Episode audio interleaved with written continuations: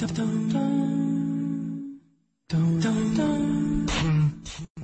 一曲佳音，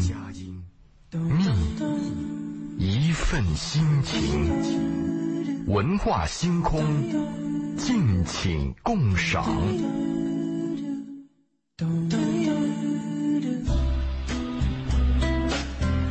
周五的晚上，我们又把周老爷请到了我们的直播间。周老爷，晚上好。你们俩好，大家好。嗯，大家周末好。嗯，我们要在今天开启和周老爷一起开启一个新的话题。当然，你要说是新的话题吧，其实也不是，之前有涉及到过，但我们要把它系统性的展开来聊，关于为什么要结婚。啊，结婚的理由是什么？对，呃，那一边跟周老爷漫谈呢，一边我们也开通热线八八三幺零八九八八八三幺零八九八，在这个呃两性关系当中，或者你的家庭生活当中，你有一些情感方面的，或者是人际关系方面的，想要和周老爷聊啊，您可以通过八八三幺零八九八参与进来，或者是在我们的微信公众号呃文化很有料当中来和我们进行互动和交流。我们今天说这个。结婚的理由这个事儿啊，结婚的自由吧，结婚的理由吧。啊，结婚的理由啊，我以为结婚的自由呢。我说这个话题我因为一鸣同学很想要自由，不想结婚，是吗？真的，我当时第一反应说，哎，这话题年轻人肯定喜欢，结婚的自由，对吧？想结婚就结婚，想不结婚就不结婚。本来就是这样啊，婚姻自由啊。变成了结婚的理由，那就变成结婚需要什么什么理由，什么理由？但是也结婚的理由有很多。是的，是的，你说的太对了。本来我国婚姻法就是结婚自由、离婚自由，这个一定是秉承自愿的原则。你不愿意结婚，谁也不能。我真的看见了结婚的。自由了，嗯，对。但是我们今天要讲理由，结婚的理由，对对对。就为什么要结婚？我在二零，我就在今年的春节之前去了一趟我们那个南山的民政局，做了一个调查。南山的民政局呢，现在有一个好处，就是你如果你要是离婚的话，他有一个调解员，在你离婚之前，他要跟你聊三十分钟，三十分钟，三十分钟。他跟你啊聊一会儿啊，当然你忍受不了，你说我十分钟就不听了也行，他就想拖嘛，想让你冷静下来嘛。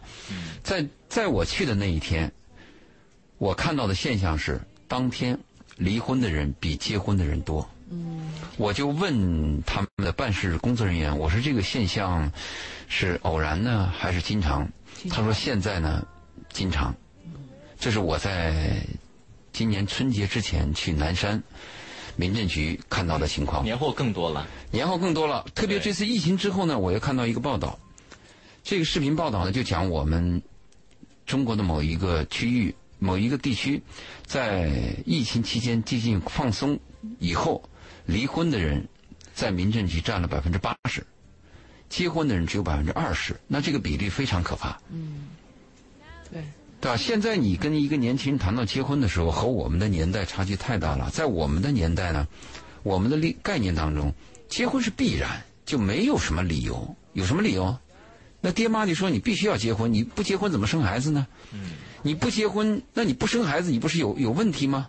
那有病的人、有缺陷的人才会出现你这样的结果啊。所以我们那个年代没有理由，我们都认定价值观也是统一的，就是到了年龄就要结婚。结婚就应该有孩子，啊，我就应该结婚，你还要让父母去看看能不能通得过，啊，我就应该养父母，都是天经地义的。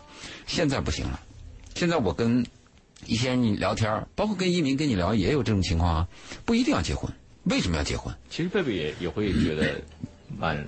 我会觉得这是自己的事情，你要为自己负责，你做的任何决定都需要承担责任。嗯呃，我会觉得每个人的情况都很不一样。正好前两天看了一篇文章，看完了之后其实挺有感触的。那篇文章呢，那个作者啊，他自己写公号，他写了很多，就是呃，怎么样活出自己作为年轻人。然后他突然有一天发现，他。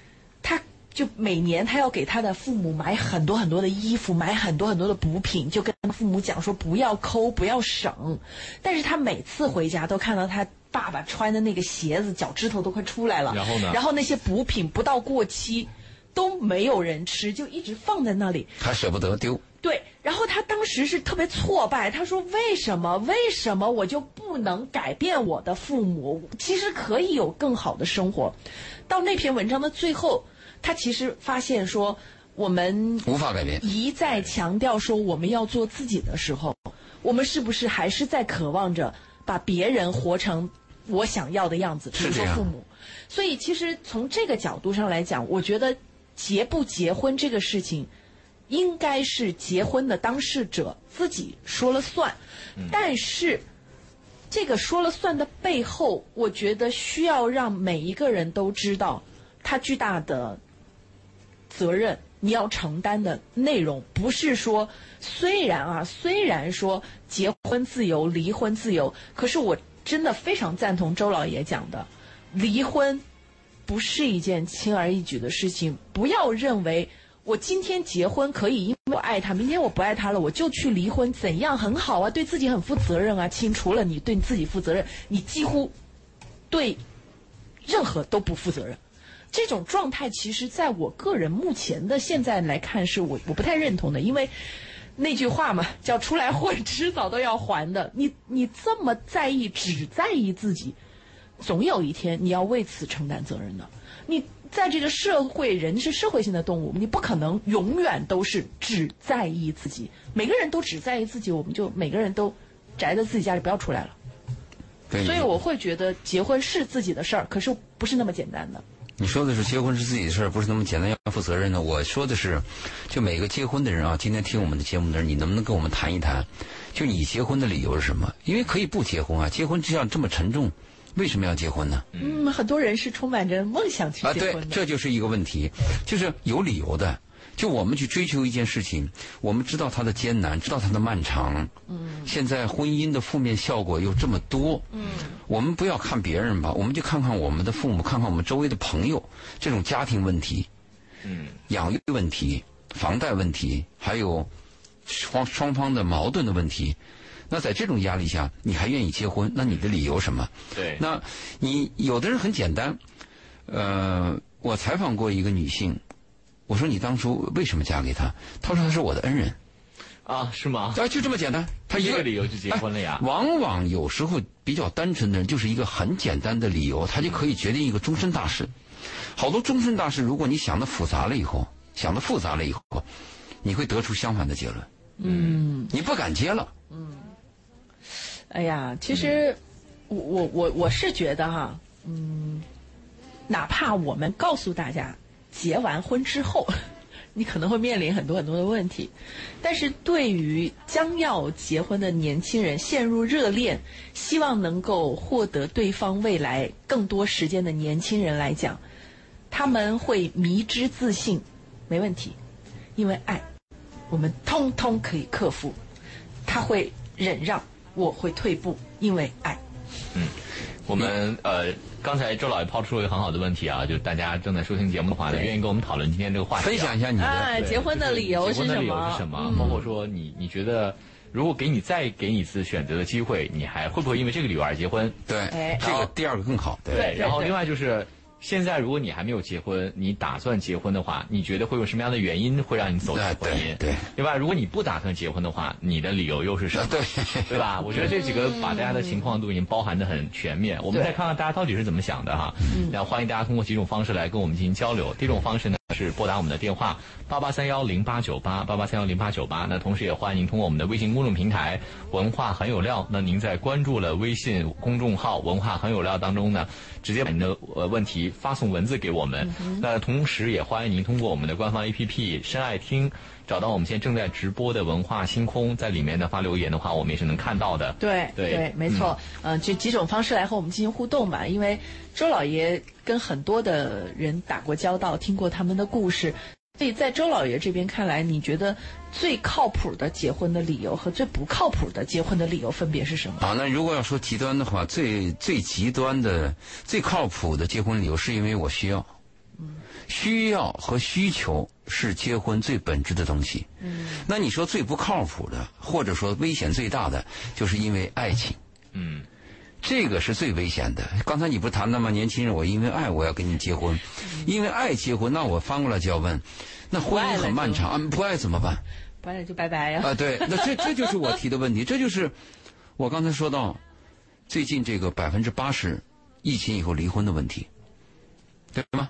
就你对结婚如果没有个认识，你的理由如果是有偏颇，你的初衷和这个问题的事实质它有冲突，你会受苦的。所以你要问我最靠谱什么？最靠谱的就是需要。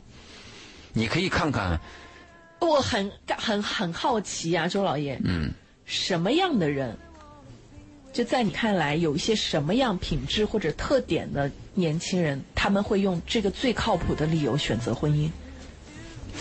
这种靠谱的婚姻，如果我们把它距离移一下，我我们离开深圳，我们移到一个比较偏远的山区，你可以看到，嗯，女人就为了我我要吃顿饭，是。我要有人能养活孩子，我要有一个男人能养我，我就嫁给他了，嗯，就这么简单。对。而我离不开他呢，我离不开他，目问题就很多了。嗯，我离开他没有钱了，孩子怎么办了？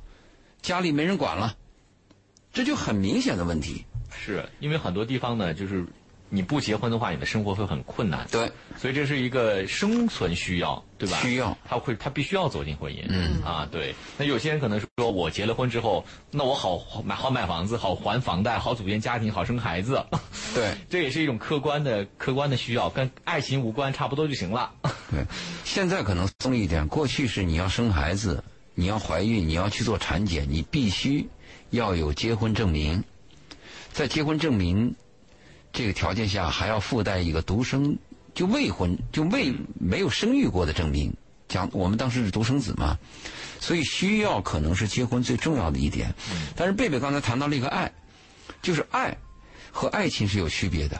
我们讲人和人时间长了以后啊，会产生情感，会产生感情，他又会有怜悯之心。你你看着一个朋友他难受，你就会难受。但我们说那个爱情和结婚，和爱和结婚还是有区别的。因为我们讲到爱情的时候，往往是比较冲动的、短命的，是不顾一切的，是对方在你的眼里是完美的。那这种婚姻就非常危险。老人比较简单，老人一般讲的就是需要，就染男大当婚，女大当嫁。我们从小受到的教育就是这个教育，但现在呢，九零后、零零后，他们受到的影响可以不结婚。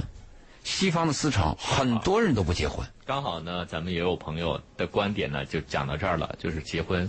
他的观点呢，刚好是我们讲到这个节点，我们看他怎么说啊。我们接入今天第一位朋友的电话，冯女士你好。啊，你好，那个，嗯，您怎么看待结婚的这个事情？呃，我觉得结婚虽然有很多理由，但我看来最主要的、最主要就是因为爱吧。你没有结婚，我刚结婚刚结婚，你是因为爱两个，礼拜，嗯，两个礼拜。两个礼拜啊，那正是甜蜜的时候啊！蜜月期间，祝福你。我刚结婚两个礼拜，但我一周前发现他出轨了。两个礼拜刚结婚，一周前就发现他出轨了。对，嗯是在我结结婚一周以后，我发现他出轨了，在在在，那你们谈恋爱的时间有多久呢？一年半。一年半。嗯，是一年半。这个一年半的过程当中是偶尔见面，还是有一段的时间是同居的时间？呃，每周见面吧，半同居吧。半同居，就每周周末复习有一点这样对，啊。那就说你这个跟他了解的还是比较少。婚前同居啊，我们建议是一天二十四小时，一周七天都在一起，这样才能可以深入了解一个人。好，你继续说。呃，在结婚之前，疫情原因，然后就在一起相处的时间比较久，就是疫情原因，因为也不能上班嘛。对，那疫情时间相处比较久，这个过程当中，你应该能发现蛛丝马迹。嗯，发现了一点点蛛丝马迹，但是他他跟我解释以后，我就相信他了。他是怎么解释的？就是一些，因为也不是特别明显，就可能觉得那些女孩子喜欢他，但他对别人没有意思。啊，那你最后怎么又确凿这个证据的呢？因为那个小三来找我了，哦，那个第三方来找你来了。对，第第三者从他的手机上得到我的微信，加了我微信来找我。嗯，他怎么说？你说小三怎么说？还是我老公？小三怎么说？先听小三怎么说。小三就是把他们的所有的经过都告诉我了，然后他们在一起八个月，我在一起一年半，也就是说，在跟我十个月以后就跟那小三在一起，然后那小三的态度什么？是让你退位，还是说对不起，退位吧，让你退位？说，但但是这个意思，因为他不停的在说，他们之间有多么好。他说，呃，我老公爱的是他，但我是、嗯我是爱爱我老公的人。然后说他跟我在一起是因为他家人很，呃，很喜欢我。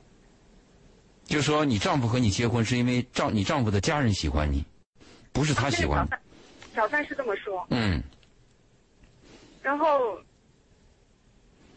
就说我老公对他怎么好，给他买什么买什么送什么给他，然后陪他去去玩什么之类的。这小三比你小几岁呢？嗯，我是七零后，他是九零后。嗯，我说的就是这个问题。嗯，所以我问的就是这个问题。好，你接着讲。那你丈夫是个什么态度呢？当你把这个问题公开以后，你的丈夫怎么解释？他怎么回答你这个问题呢？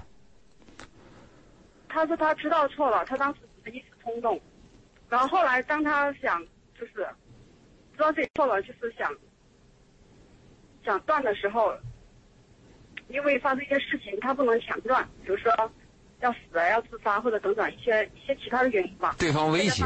嗯再加加上他们是工作伙伴，可能有一些工作方面利益的一些一些纠纠纷吧，就他只能慢慢的、慢慢的让他接受，就是他们俩不可能，然后这个事不让他就是不要太过伤害的情况下，让他知难而退吧。嗯，你觉得可能吗？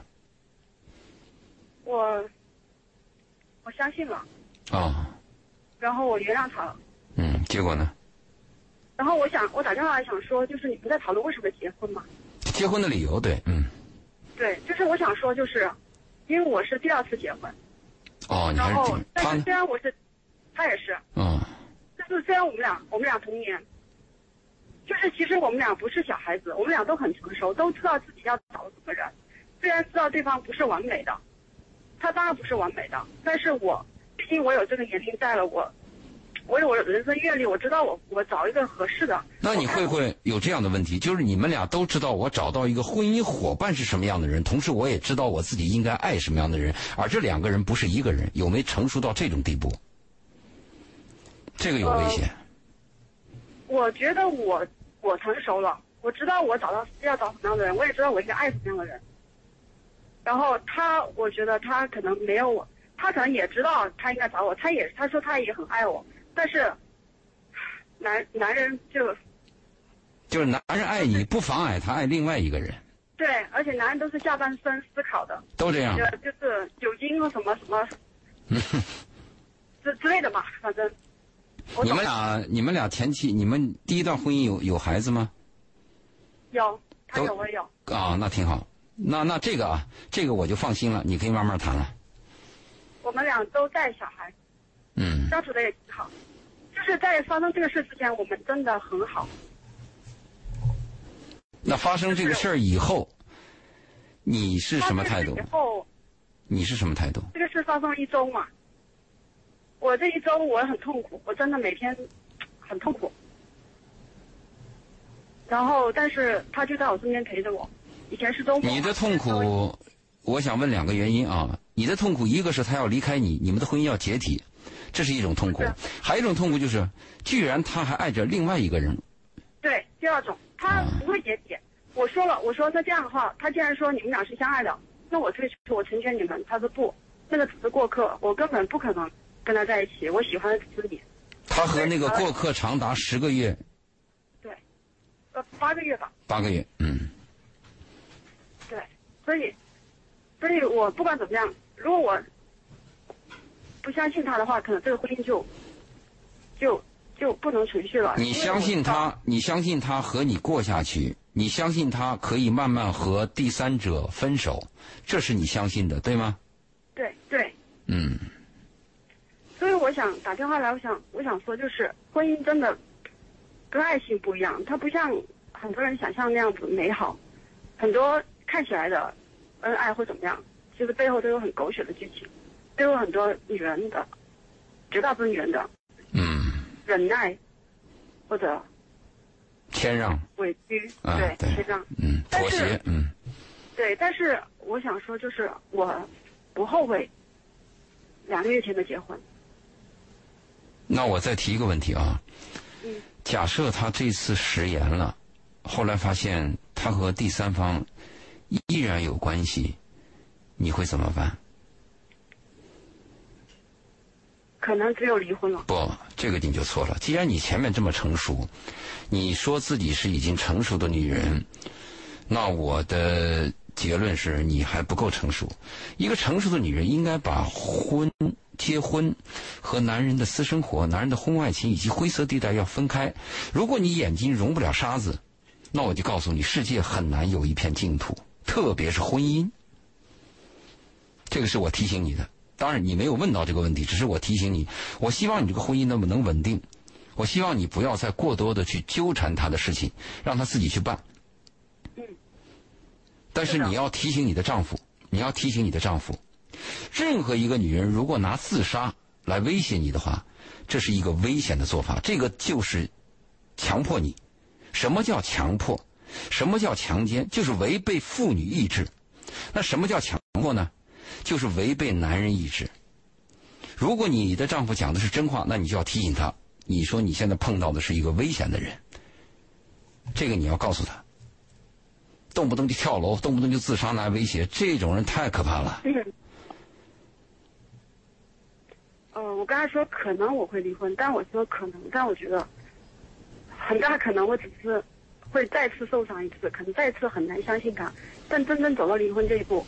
应该还不是那么容易的，毕竟我们俩的家庭，就他父母把我当女儿一样，我们的感情非常好。那还有一个还有一个概念啊，你是不是能接受啊？假设你丈夫和这个第三者没有关系，你们现在依然很甜蜜，你是不是也承认每个男人都有可能出轨？对。那包括你丈夫吗？对。那你何必呢？你有什么不不完美的呢？你的婚姻就是婚姻嘛。对婚姻就要面临各种考验。等你，等有一天和你的丈夫老了，你们俩到了七十八十，还能够互相搀扶着在街头漫步，你的头还能靠在他的肩上，你回头看，小三算老几啊？婚姻多伟大！是的。你要回头看，你要往远方看，这是我给你的建议。是的。明白你的意思，希望你过得好。好，谢谢。好，谢谢大家。呃，对对对，那个我们直播间电话呢是八八三幺零八九八。呃，如果大家有相关的情感上、婚姻上的问题啊，关于结婚的想法、看法，那都欢迎大家跟我们进行交流啊。八八三幺零八九八。那同时呢，也欢迎大家通过我们的微信公众平台“文化很有料”。您在关注了“文化很有料”之后呢，可以把您的问题通过文字的方式发送给我们。如果您在节目之后呢，还要添加我们嘉宾的微信来单对单的聊一聊你自己的问题呢，也可以在我们的公众平台“文化很有料”当中呢回复“周老爷”这三个字，就会弹出周老爷的微信二维码。呃，结束之前要说一下，我们刚才的所有内容呢，只代表。观听众和周老爷本个人看法，对对对，不代表我们的，不代表本台，对对对。大家可以有自己的判断，可以有自己的参考的价值标准等等，你也可以有自己的认知。嗯，我们节目从原则上面是希望每一个人获得幸福，但是也在原则上面告诉大家，这个世界上面根本不存在任何完美。既然不存在任何完美，如果你喜欢，请包容一定的瑕疵。不要走开，我们在半点宣传之后。继续回来。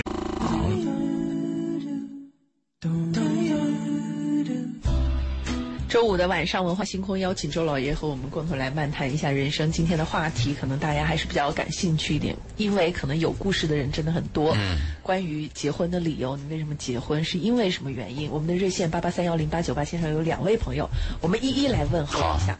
首先问候到的是李先生，李先生你好。你好。哎，久等了，来。说说看您的观点。我是结婚七年了，然后现在有个七年。七年之痒，我知道，你说啊。哦，我我没有七年之痒，你不要你不要往这个坑里。不不，周老爷这强调这个年时间不是一年，是七年啊。对对，然后那个我我其实现在有个四岁的孩子，然后我觉得结婚这个东西一定，刚才我很同意的一个观点是什么？就是说到结婚是要满足一个人的需求，但是这个需求刚才就是各位在举需求的例子，比如说我需要生活，我需要养活一个孩子，我需要怎么样怎么样，好像都相对于物质。但我觉得我我结婚情感大的满满足了我的需求的概念是什么呢？就是说，我觉得无论是在谈恋爱的过程当中，还是在结婚之后的状态之中，我觉得当我在这个人的旁边的时候，我自己的状态我非常的喜欢。啊，我觉得这个需求是是我结结婚的原因，然后也是我觉得大家可能也可以作为一个标准的一个方式来衡量。就是当你在有些人的旁边的时候，不论是在谈恋爱的过程当中还是怎么样的时候，你可能会有些觉得我在装某个人，或者是我在隐藏一些东西，那种东西，我觉得你就不要去结婚，因为当你每天相处在一起的时候，你一定会就是暴露很多的问题。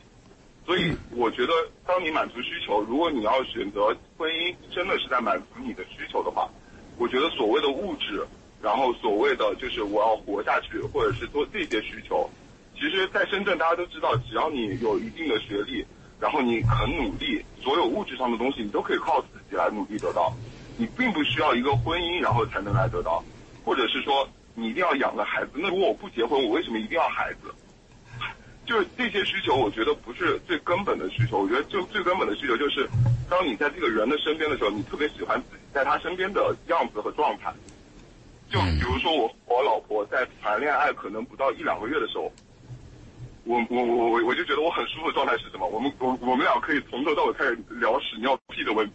啊，就是比如说，对你比如说，哎，你最近是不是又便秘了？哎，我最近好像大的比较多。哎，你今天放屁好臭，这种东西，就是就是。大家就是互相之间就觉得，在对方的身身边的时候，自己最不堪，或者是觉得自己自然而然的状态。嗯。还有个很有趣的意思是什么？就是我小时候从小到大的时候，我唱歌有的时候我会记住曲调，但是我不一定能够记住完整的词。然后当你在很开心的时候，你可能会乱唱歌，然后你唱出来的歌可能是你记得的你最喜欢的歌的曲调，但是你的词可能完全是唱错的。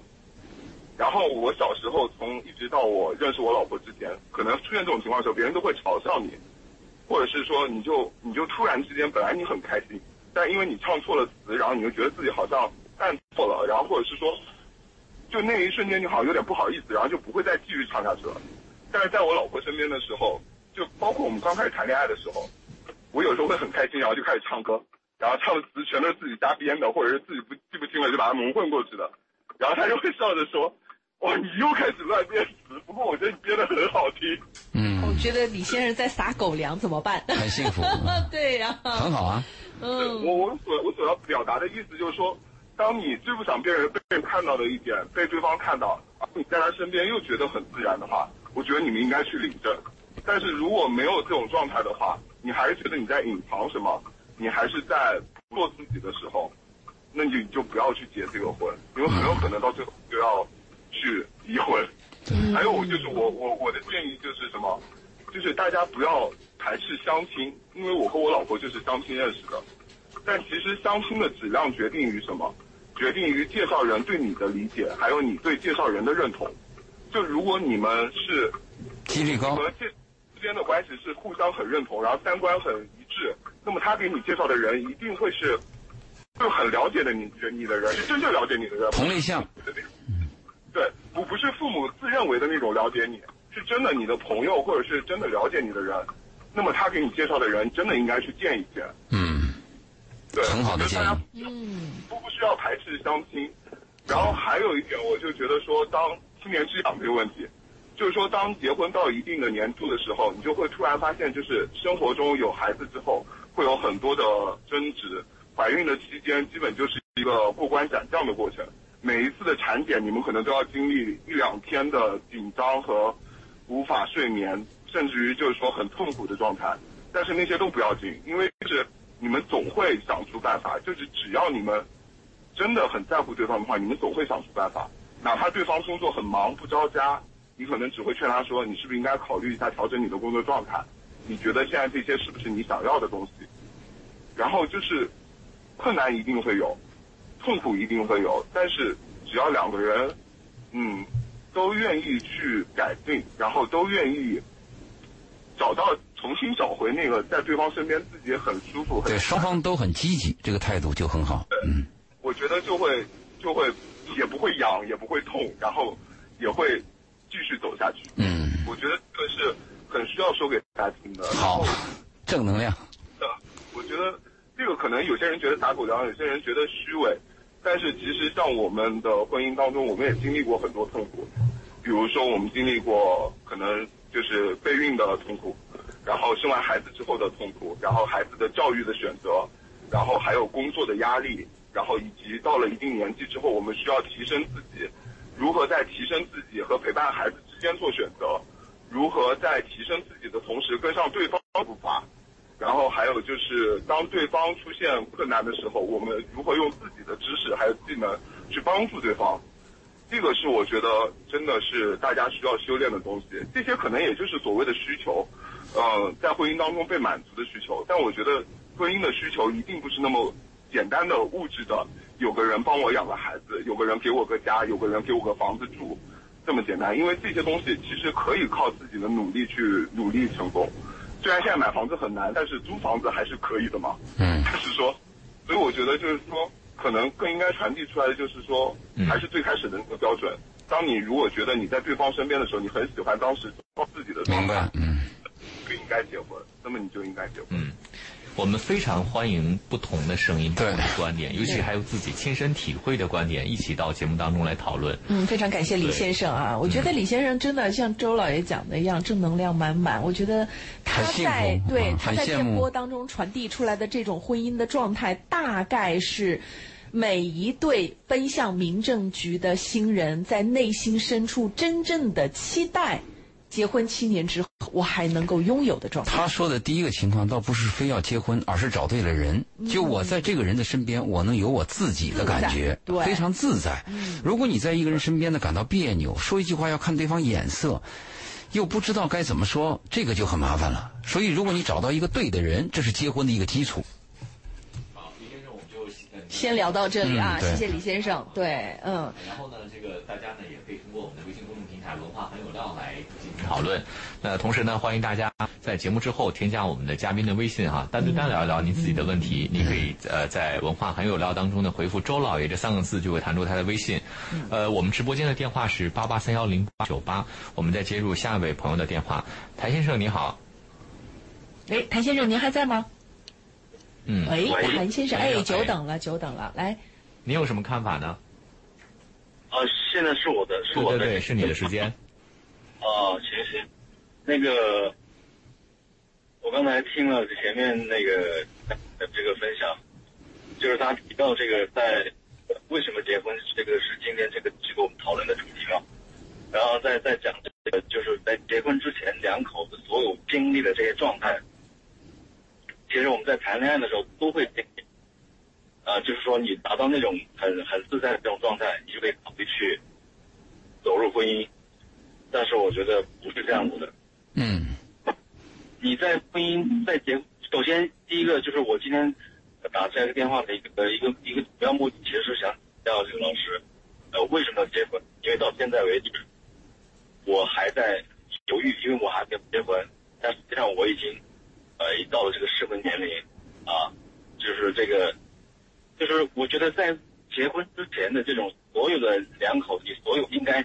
看得到、看得到的这种自然的状态、美好的状态、幸福的状态，不代表你就一定可以走入婚姻。你说的对，嗯嗯，对，就是我觉得这个婚姻为什么要结婚？我在想，我现在面临的一个一个一个现状就是，我走入婚姻，除了能够满足传统上我们对婚姻所有该承担的这个责任和义务、责任这些东西之外，我觉得对于婚姻来讲。很多人对于婚姻，它是一个一个一个结果啊，一个一个责任或怎么样。但是我觉得这个婚姻对于我来讲是一个经历，一个过程。再回到在刚才这个李先生他讲的这个问题之前的那个女嘉宾提到这个问题，就是进入婚姻以后会面临各种各样的状态，但是我都可以接受，我甚至可以接受结了婚以后要离婚啊。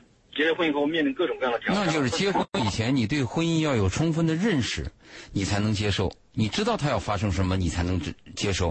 如果你在婚姻之前你认识是偏颇的，它出现的问题跟你的想象是相反的，你就很难接受。呃，可以这么讲吧？那个老师，就是我觉得我现在我我渴望结婚，我渴望走入婚姻，我没有经历过这个状态，我很渴，但是我本身对于婚姻这个状态，我的期望值是比较低的。就是能过就行，对，不离婚就行。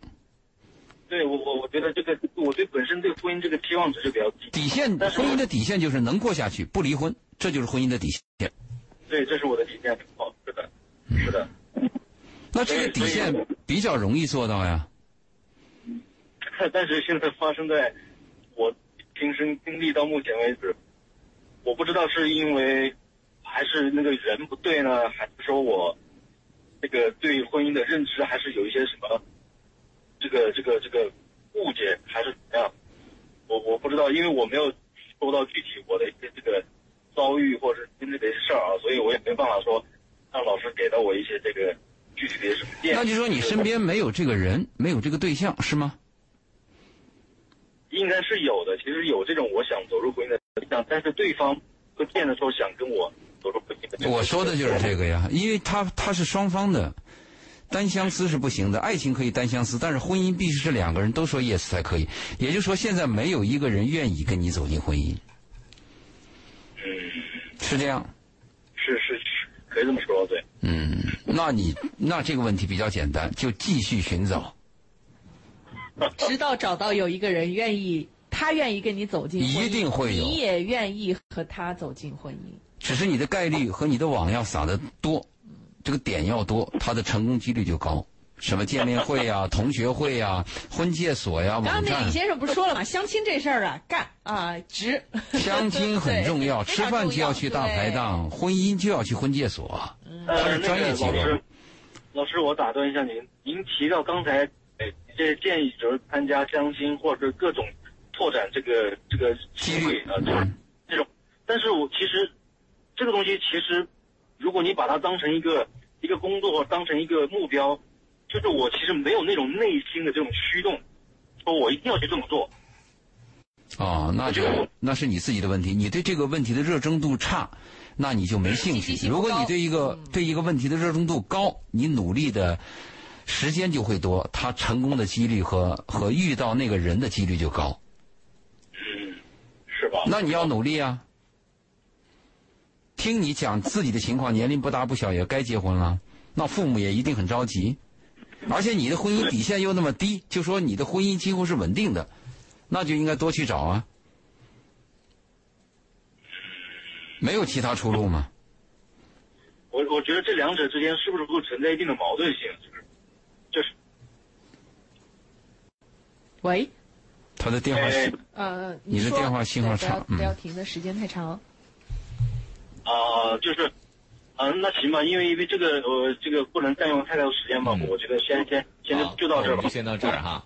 其实他刚才呢，就他就是又不想，他觉得可以结婚，但也不想费那么大的功夫去寻觅，把结婚当成个目标去做。对我感觉他是这样子的。就是有点儿积极懒散性不高，，嗯，就是整个的感觉是积极性不高，而且我在想，就是他有觉得可以走进婚姻的对象，而对方不是很想的原因，有一个可能性啊，我只是说有一个可能性是对方也发现他对于婚姻这件事情的积极性不高。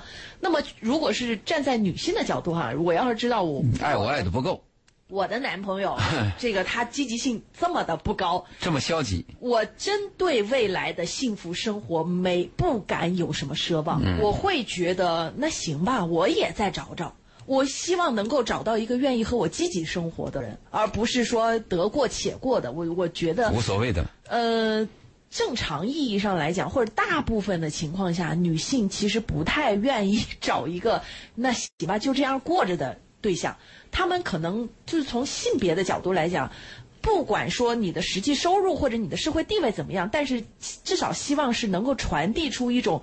哇，我可以期待未来我们的日子会越过越好的这个状态，嗯对，这个很重要。你说这是你的判断，我的判断呢？很多人，很多人处于这种不上不下的状态呢，嗯，多挺多的，是有一种情况就是骑驴找马，你感情也没到身边有这么一个人，啊，多多少少可以有来往。也就是说，他的情感，他的这个荷尔蒙，他有一个释放的渠道。如果你没有释放的渠道，你的荷尔蒙是非常高涨的，你的情感是非常充沛的，你往前走的这个劲儿就多，对吗？现在很多人就是我不需要结婚，是因为他各方面能得到相应的满足，嗯，对吗？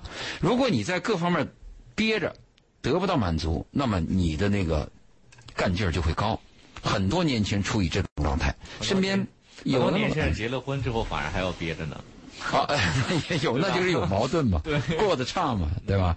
当然，那个今天晚上的电话，李先生这个状态呢，是我见到的婚姻当中，按理说算上乘的。嗯，他的自我感觉很好。嗯，他充满了信心。嗯，他说的那些什么痛苦啊，在我看来不是痛苦，什么备孕呐、什么共同为孩子的教育问题，这都是一些困难，是需要人必须要去努力的。这些困难都是人在前进当中的困难。我们害怕是在失败当中和没落当中的一些困难。你往前走，你肯定是有困难的嘛。所以李先生这个东西，我们是值得赞的，特别是他的感觉。他说我们，你不要仅仅因为物质的需要去找一个婚姻，而是我能在一个人的身边，我能感受到我自己的快乐，同时我感觉我自己很完整、很放松。那这种状态，这不是婚姻，这非常非常令人羡慕的一种男女关系了。嗯，而且跟男女关系能。谈到那么那么生活，这是很难的。嗯，所以，呃，虽然周老爷往往会把我们婚姻当中最不好的一面会先展示给大家看，但其实婚姻确实也有很好的一面。当然了，只要你找的对，前提是对找到找对人。对，好，我们今天的节目就是先这样。这个更多内容呢，下周五我们还会继续来推进。那大家也可以在微信公众平台“文化很有料”当中呢回复“周老爷”，就会弹出他的微信二维码。